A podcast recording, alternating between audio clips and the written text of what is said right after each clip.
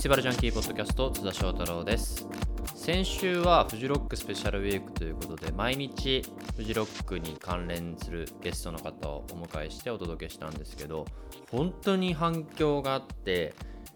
それこそ澤部さんとかさらば青春時間の森田さんもそうだしテンパレーの小原亮さんと一緒に配信を見るっていう企画をやったりだとか今までのポッドキャストの10倍いや20倍もっとかなぐらいの方が聞いてくださってもう本当にありがとうございました。というわけで今週からですねまた通常運転に戻して、まあ、基本的には週1回の配信なので、えー、お届けしていきたいと思います。そしてまあフジロックは終わったんですけれどもフェスに関する動きはたくさんあってちょうど今週水曜日ですね8月26日の夜に東京の渋谷のロフト9で今フェスができること音楽ができることというトークイベントがあってそこに出演させていただきました、えー、ご一緒させていただいたのはすごいメンツですよ。京都大学大学院工学研究科教授表現者クライテリオン編集所の藤井聡さんよくテレビとかね出てますけど。であとは京都大学ウイルス再生医科研究所准教授の宮沢隆之さん。あと朝日新聞の編集員の近藤幸太郎さん。あとは菅波さんですね。菅波優さんってあの、セーバーワスペースとかやってらっしゃる方。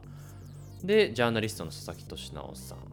で、僕という形で、ファシリテーターはアスガーデンの南米さん、鈴木浩一さんですね。が、まあ、集まって、これからフェスがどうなっていくのかっていうような話とか、ライブハウスどうなっていくのかって話を、えー、やって、それを配信イベントとしてお届けしたわけなんですけれどもちょうどその日に藤井さんと宮沢さんが「報道ステーション」にも出演しててそれは何かっていうとあのライブハウスを町田のライブハウスで人を入れてやってみるみたいな社会実験みたいなことをやっていて宮沢さんと藤井さんが。まあ、それで結構注目度も高くていろんな現地にも結構いろんな取材が入っていたりだとかあとはお客さんも来て SNS とかでも結構話題になったんですけれども内容に関してはあのツイキャスで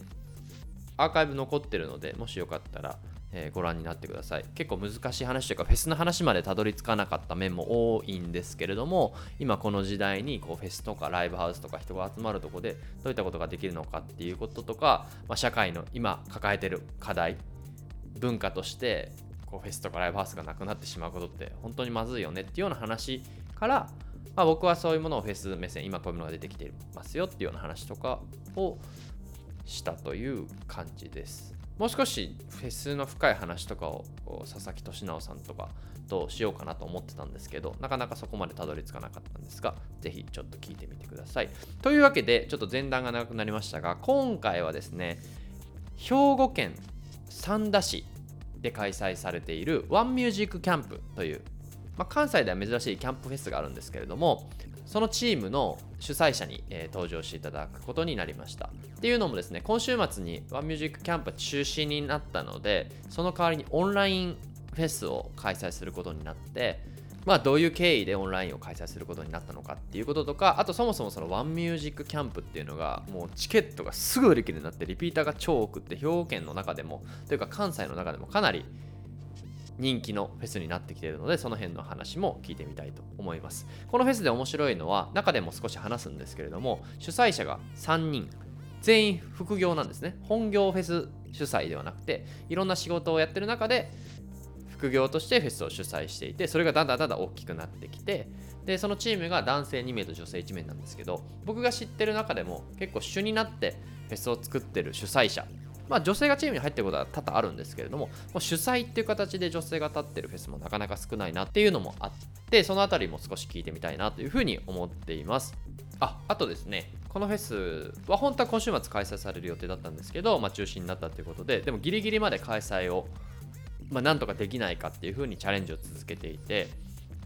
ウイルスの感染対策みたいなところもしっかり作っててそのガイドラインみたいなのをもう公に今公開していて、まあ、オープンソースとして使ってくれっていう風に出してるんですね、まあ、なかなかそういうことをやってるフェスって意外となくて、まあ、もちろんそれぞれみんなガイドラインを出してるんですけどもこういうローカルのフェスが自分たちのその知識というか自分たちで作ったものをこう提供するみたいなことがなかなか珍しかったなと思うのでそういうことも含めて、えー、いろいろ聞いていきたいと思います。それでは早速3人に登場していただきます。よろしくお願いしますお願いします。お願いしよろますしくお。願いしこれます。3人ちょっと順番でもいいんですけどなんとなく自己紹介というか担当と名前を言っていただいてもいいですか？え、俺かな？はい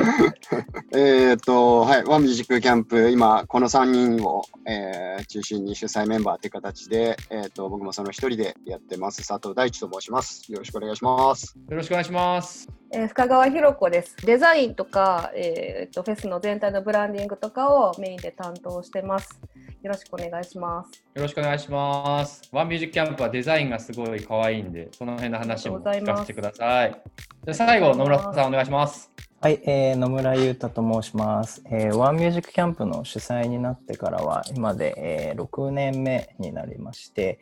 えーまあ、何やってるかというと、当日、こう皆さんが過ごしやすいように、結構現場を、えー駆け回ったりだとか、あとは結構海外のアーティストに、えー声かけたりとか、えーしたりしております。よろしくお願いします。よろしくお願いします。このワンミュージックキャンプで面白いなと思うのが、まあ、他のフェスでもたまにあるんですけど、こう3人が主催者というか、こう誰が上とかではなくて、こうフラットに3人がいるっていう形ですよね。そうです。そうですね。うん、でしかもそこにこう女性がデザイナーの加賀さんが入ってるっていうのもなんかフェス的には意外と珍しいというかなんか僕のポッドキャスト聞いてもらったら分かると思うんですけど割とフェス作ってる人って男性が多かったりもするんですけどそういう意味でなんかワンミュージックのなんか世界観ってなんか女性のファンも多いのかなっていう世界観は主催者にまあ女性がいるところもあるのかなと勝手に僕は思っているそんなチームです。はい、よろしくお願いします。お願いします。今日はですね、えーと、いろいろ聞きたいことがあって、そもそもワンミュージックキャンプってどんなフェスなのかっていうのと、あと、まあ、今年オンライン開催が今週末に開催されるので、その話もお伺いしたいのと、あとは、フェスのそのコロナ時代のガイドラインみたいなものを無料で公開するってことがあったので、その辺をちょっと聞いていきたいと思います。30分ぐらいよろしくお願いします。お願いします。お願いします。ちょテンション低いですか皆さん。どうしたんですか？どういうテンションでいいのかなみさっきまでと違うじゃないですか、なんか。どう出たらいいか毎。回、毎回僕らインタビューとか受けるときも慣れてなさすぎて ガチガチなんですよね。そうそうそうそう。いやだからこの話も流しますから逆に ここも使いますからねそうしていただいた方が確かにワンミュージックキャンプの主催者って会うとめっちゃ楽しいんですけどインタビューめっちゃ真面目ですもんね、そうなんですよ。なんかね、結構3人でおるときはね、結構あの下ネタとかいろいろ言っちゃったりしてるわちゃわちゃししてるのに。そうそう、なんかあの、確かにインタビュー真面目やわそうそう、なんか卒業式とか入学式みたいな。雰囲気になっちゃうんですよ。みんな横並びに。なんでなんすか？多分そっか横並びにいるからこそこう誰が喋るみたいな。うんななんかね、な。んか、そうかもしれ。ないですね佐藤さんどうしたんですか？おとなしくないですか？え？いや、今日ちょっとおとなしめでいこうかな。いやいや、やめてください、そういうの。僕はあのプライベートでも皆さんこう飲み会とかで、僕は地元が兵庫県なんで、こう実家帰ったりしたら会いに行ったりとか、あとフェスも去年お邪魔させていただいたりしてるんですけれどもそもそもワンミュージックキャンプどんなフェスかっていうのをちょっと視聴者の方に説明していただいてもいいですか？はい、じゃあ、えっ、と、はい。私から、はい。えっ、と、あの、今年11年目になるんですけど、はい。えっ、と、コンセプトがみんなで遊ぶフェスっていうのをはい。コンセプトにしてて、うんうんうんで、あの、まあ、あまりそういう、あの、なんでしょう、すごい商業的というか、あの、そういう、うんすごくあの大々的なフェスではないんですが、なんかこう、みんな来てこういいいい感じでプライベート空間を楽しめるというか、こじんまりとした会場の中に、えー、とアスレチックとか、えーとまあ、バーベキューができたりとかで音楽ももうすぐ近くにあるし、えーうんうんキャンプもできるしで、まあ、一番ちょっと変わってるのがあのプールがあるっていう。そうそうそう、プールがあるんですよねそう。なんですよ。そういうね、ちょっといろんなアクティビティがあるので、あのもうファミリーで、家族で来ていただいても、あの大人うんも子供も楽しめるっていや、そうです。僕、去年行った時あのこの番組にも出ていただいた永井先生っていう、はいあのま、僕のポッドキャストですごい真面目な話をしてくれた方と、えー永井先生の子供とプールであのものすごい水かけ合いをして、ですよね、ですよね。あの 写真で拝見しました。ちょっとアーティストを見逃すっていう、こう、それぐらいプールはすごい楽しいというか、いろんなね、ね。若い人もそこで遊べるし、ファミリーもそこで遊べるし、みたいな。うん結構なんかね、プール DJ の方に聞いたら、もうずっとプはいールにおるっていう、いやちゃんと遊びに行けよ。おるみたいで、まあみんなあのそ,、れぞれの、うん、楽しみ方を、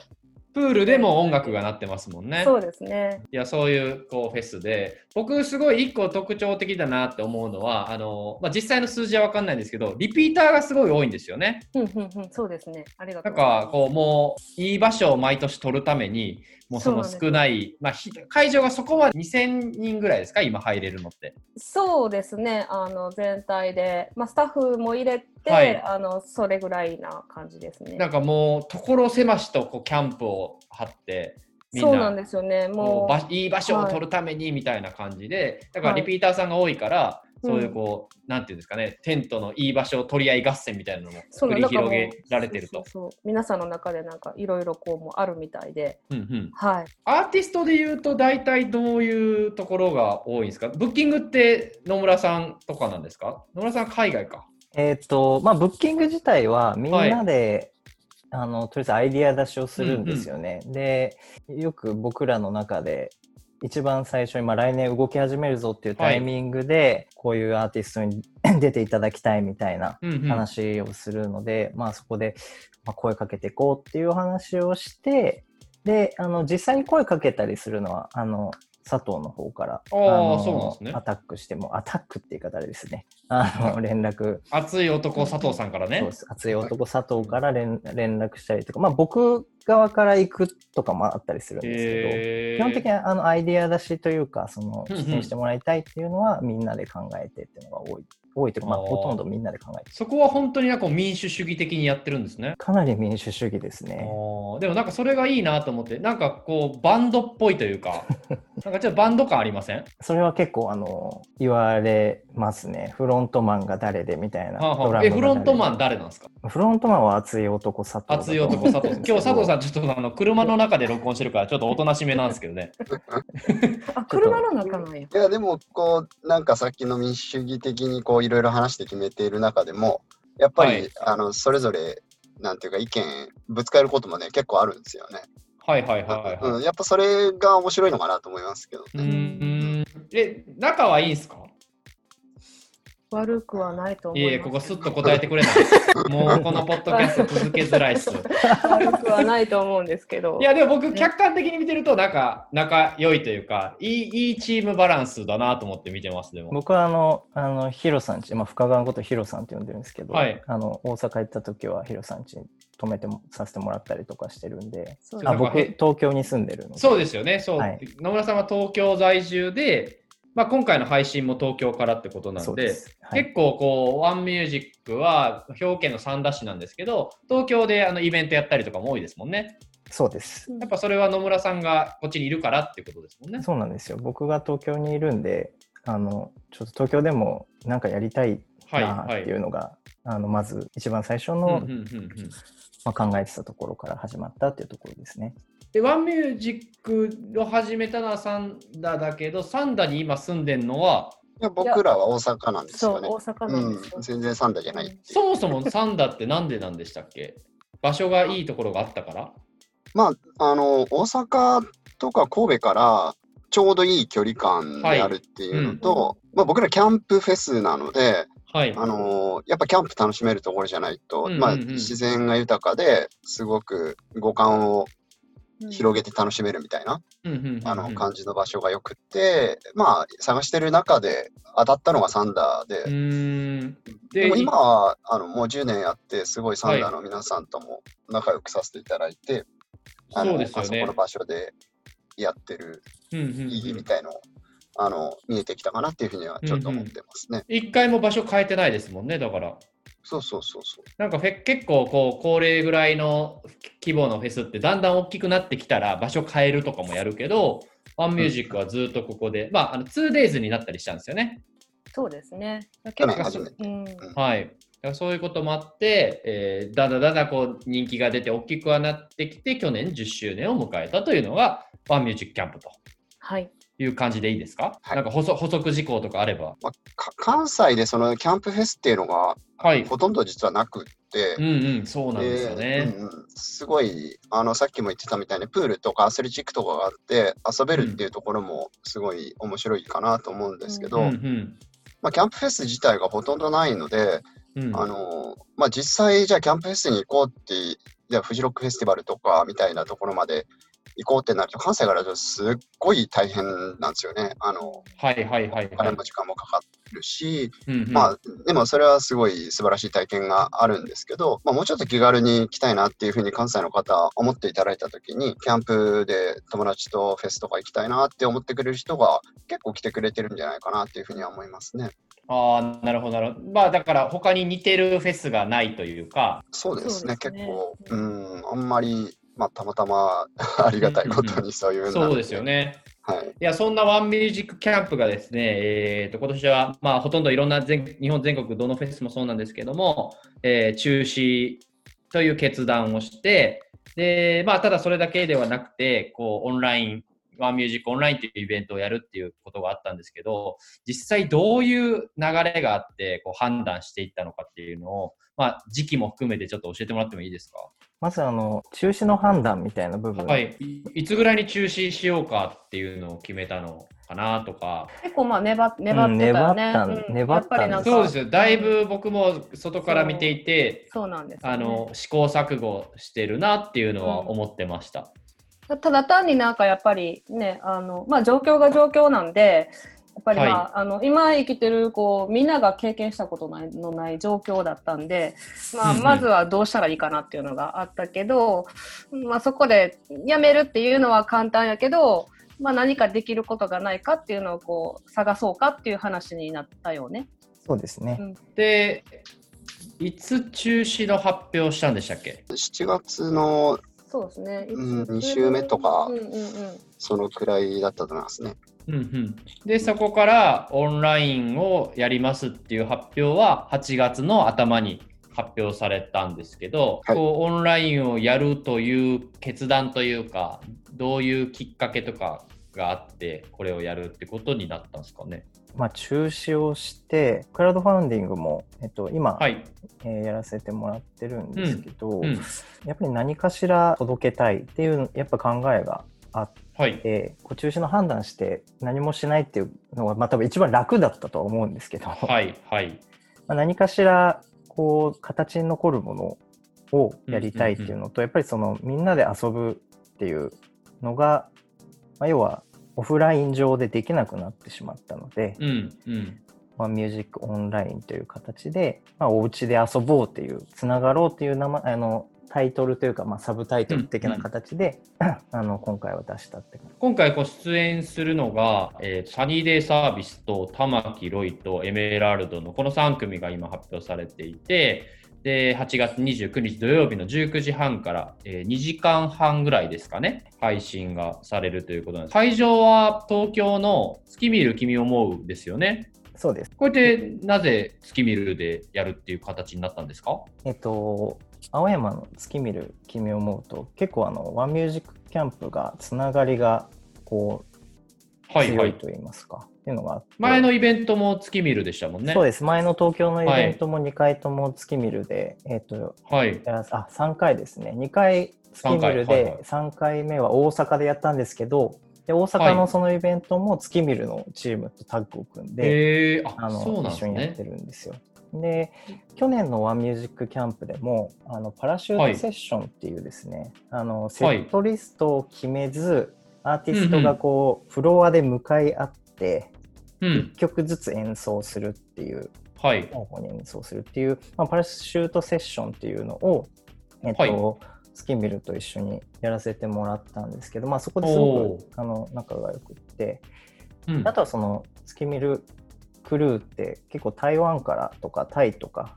結構シンガポールとかからそうですよね。はい、あの招聘しててうちもあの過去、えー何組も出演していただいてるんで、まあ、つながりがすごいそうなんですよね。すよ。月見るのね、その流れもあると思うんですけど、ワンミュージックは日本人以外のアーティストが出るっていうのも、そのまあロいわゆるローカルフェスの中では珍しいというか、そうですね。大体キャンプフェスとか日本のローカルフェスってね、あのー日本人のアーティストがほぼ100%っていう状況の中で、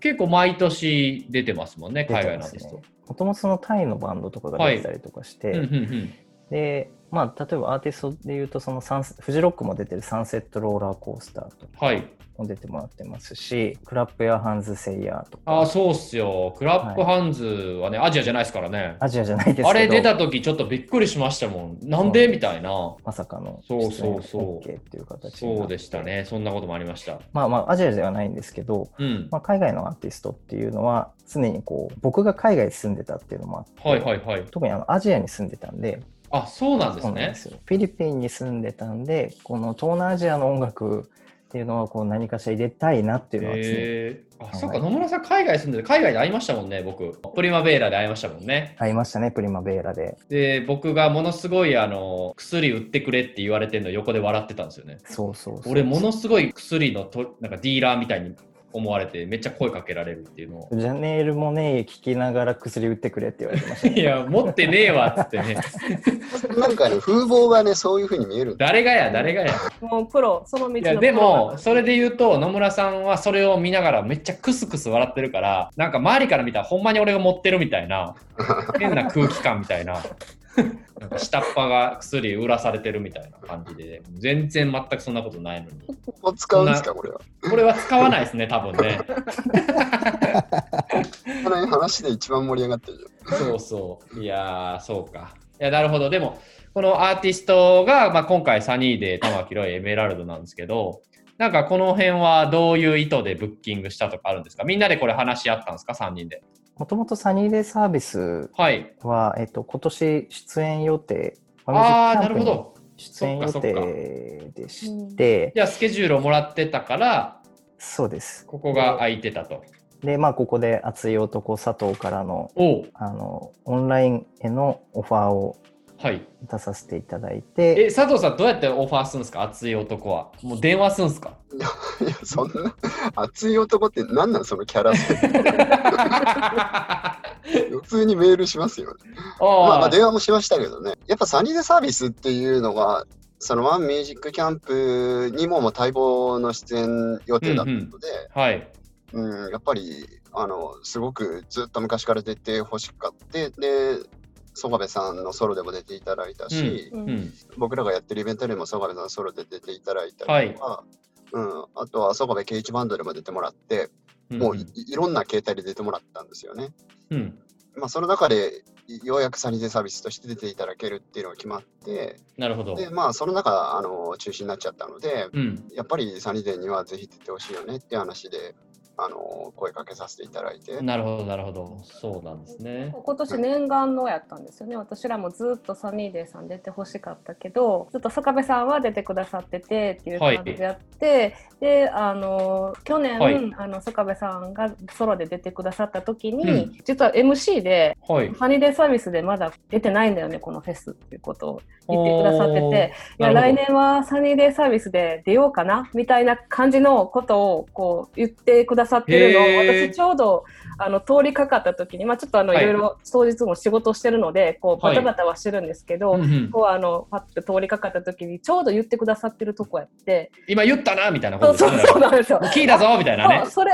と思っていや、うん。いやほんまかなっていう話を。いや絶対それ出てほしいよねっていう話をしてて、うん。でまあやっとこうねあのそういう話にあのやっと。実現するところだったのに、まあ、ちょっとこういう形になったので、はいはいはいぜひぜひっていう。そういうことだったんです。ちゃんと深川さんがその現地を取ったんですね。やちゃんと聞いてましたよと。み他のみんなも聞いてたかも僕も聞いてます。で、曽我部さんが うん終わった後に曽我部さんと握手して、はい。絶対ですよ、みたいな、お願いします、ね。もう今言うとカントっていうなるほどなるほど。でも逆の立場から考えるとやっぱアーティストも出たいフェスとかには言っとくべきですね MC とかで。来年も出たいなとかねアーティストも言えば主催者もね聞いてくれてこうね反反応があるかもしれないんで、なんかありますか？オンラインフェスで今回ちょっと、えーお伝えしておきたいこととか。そうですね。あの、オンラインフェスで、えっと、まあ、今回のオンライン配信で言うと、うんあの、皆さん過去に出演してくださってる方々なんですね。ワンミュージックキャンプにね。そうです。はいあの、まあ、サニーデイサービスは曽我部さん。曽我部さんで出て、。はい。で、玉木ロイさんは、あの、ユザーンさんと、あインザ・ドープス。ネスさんと、はい。こう、3人であの出てもらったそうだ、ユザンさん、あのプールで遊んでるみたいなツイートしてましたもんね。そうです、そうです。はい。あの、チンザ・ドープネスさんと、あの、水泳対決したりとかうん。してたみたいなんですけど、はい。で、まあ、あとはエメラルドも、あの、過去、月見るのイベントにも出てもらってまはい、すし、そうですよね。そうか、そうか。はい、キャンプの方にも過去2回うんうん。あの出演してもらってるので、まあ、去年大じゃあもうゆ雨の中だったんですけど、ではゆかりのある3組に出てもらうということで。そうです。多分玉木さんの配信って今回もしかしたら初めてなんじゃないかなと思うんですけど、なるほど。まあ、ご本人もそんなことをおっしゃってたのうで。うん、すごいその貴重な1回を今回のために出演してくれるってすごい嬉しかったし、そうっすね。うんうん、あのありがたいなと思ってるのですごく貴重な機会かなと思いますね、今回。そういう意味では。なるほど。チケットは、えー、と2500円で、これは月見るの配信のシステムを使うので、公式ホームページに飛んでいただいて、アーカイブもそうです7日間見れるというふうになっているので。そうですね。月見るもすごい配信に力入れて、はい。カメラとか、クレーンカメラとかいろいろ新しい機材入れて、結構いい配信、サウンド的にも映像的にもできるんじゃないかなっていうふうに思ってます。なるほど、なるほど。なんかこだわりの演出とかあるんですか？ワンミュージックキャンプならではのなんかちょっとこんなことありますみたいな。まあ言えないこともあるとは思うんですけど、なんか考えてることとか、アーティストのライブの合間になんかあるとか。そうですね。一応僕に出演オファーはい今年はいただいてないですけど、大丈夫ですかね、はい、去年いただけたのに。須田さん、フェス、フェスのオンラインに大体出てるんですよね。なんですか俺なんかフェス、いろんなフェス出てて、もうなんかちょっと飽きてるみたいな？いやいやいやいやいや、本当に今回お願いしようかって話も一瞬あったんですあありけどね。ました、ありました。うん、あそっかなんか結構、あの、はい転換がタイトで、なるほど、なるほど。うん、あんまり限られてる時間のうんうん中で3組出ていただくので、うんなんか結構いろいろ入れてもすぐ終わっちゃうみたいなところもあって。そうですね。じゃあちょっと来年、あの現地の方では、キャンプの方には呼んでいただけたら嬉しいです。いや、ぜひぜひ何か。はい。やっぱこういうふうにね、あの曽我部さんに言っとかないと出れないから、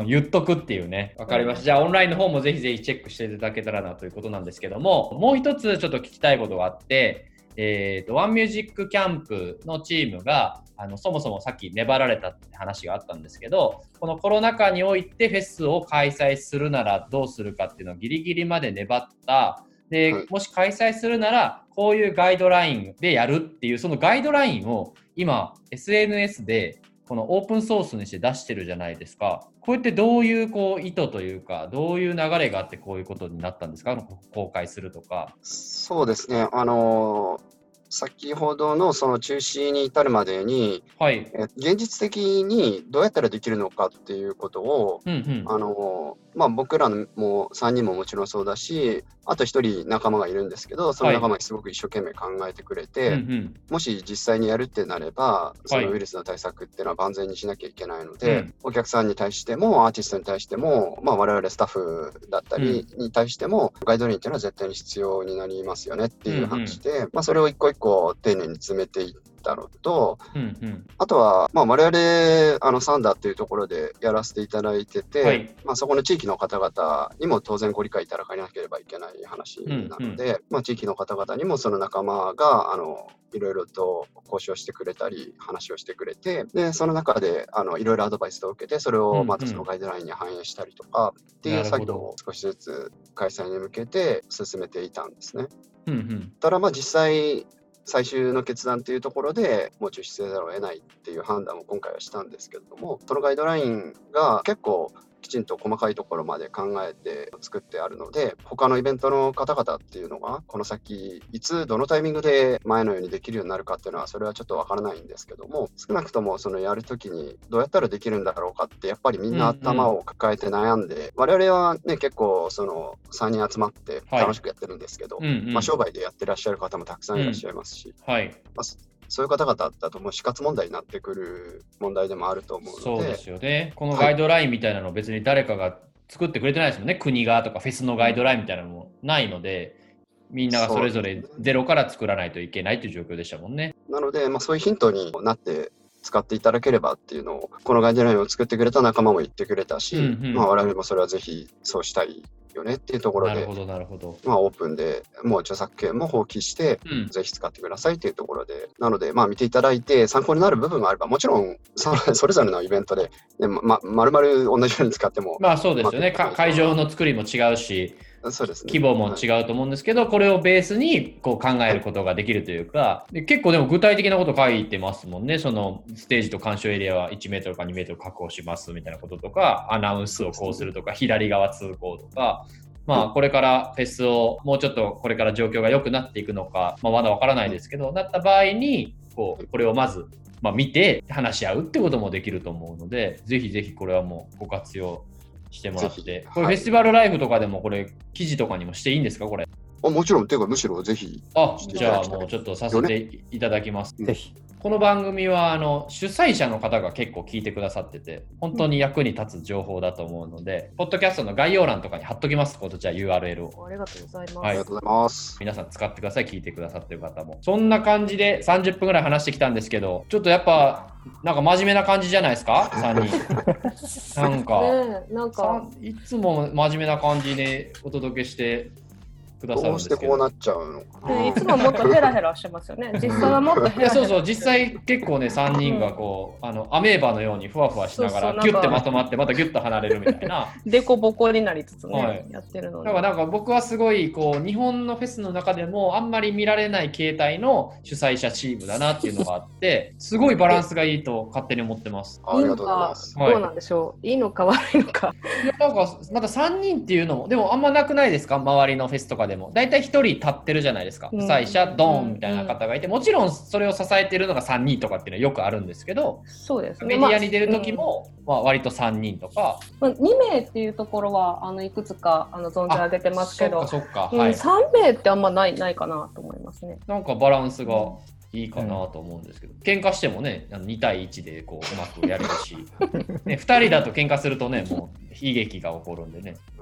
バランスはいいですよね。こうさっき言った通り、なんかはい、どこかのインタビューのバンドみたいみたいな話は、うんああはいはい。いや本当にバンドみたいですね。ただ熱い男っていうとちょっとあの佐藤さんに怒られるんで野村さん気をつけてください。その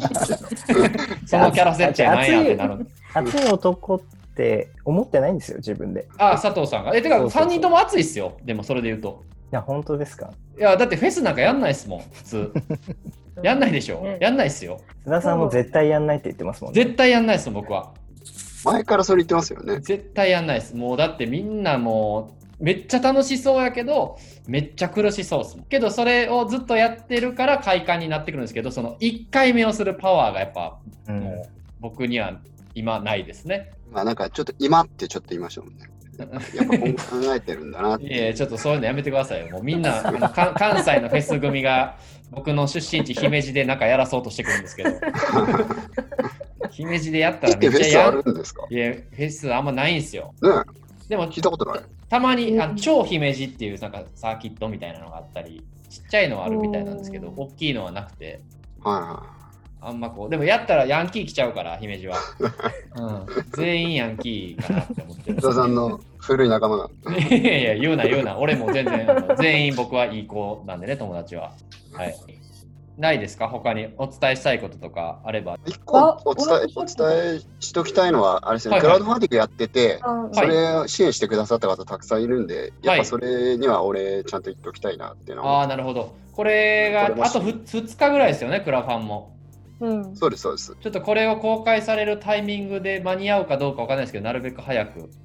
間に合えば、クラウドファンディング、まだ空いてればやってくださいね。聞いてくださってる方。まあお願いしますやってやってくれた方、本当ありがとうございます。あそうですねちょっとお伝えしておきたいですね。うん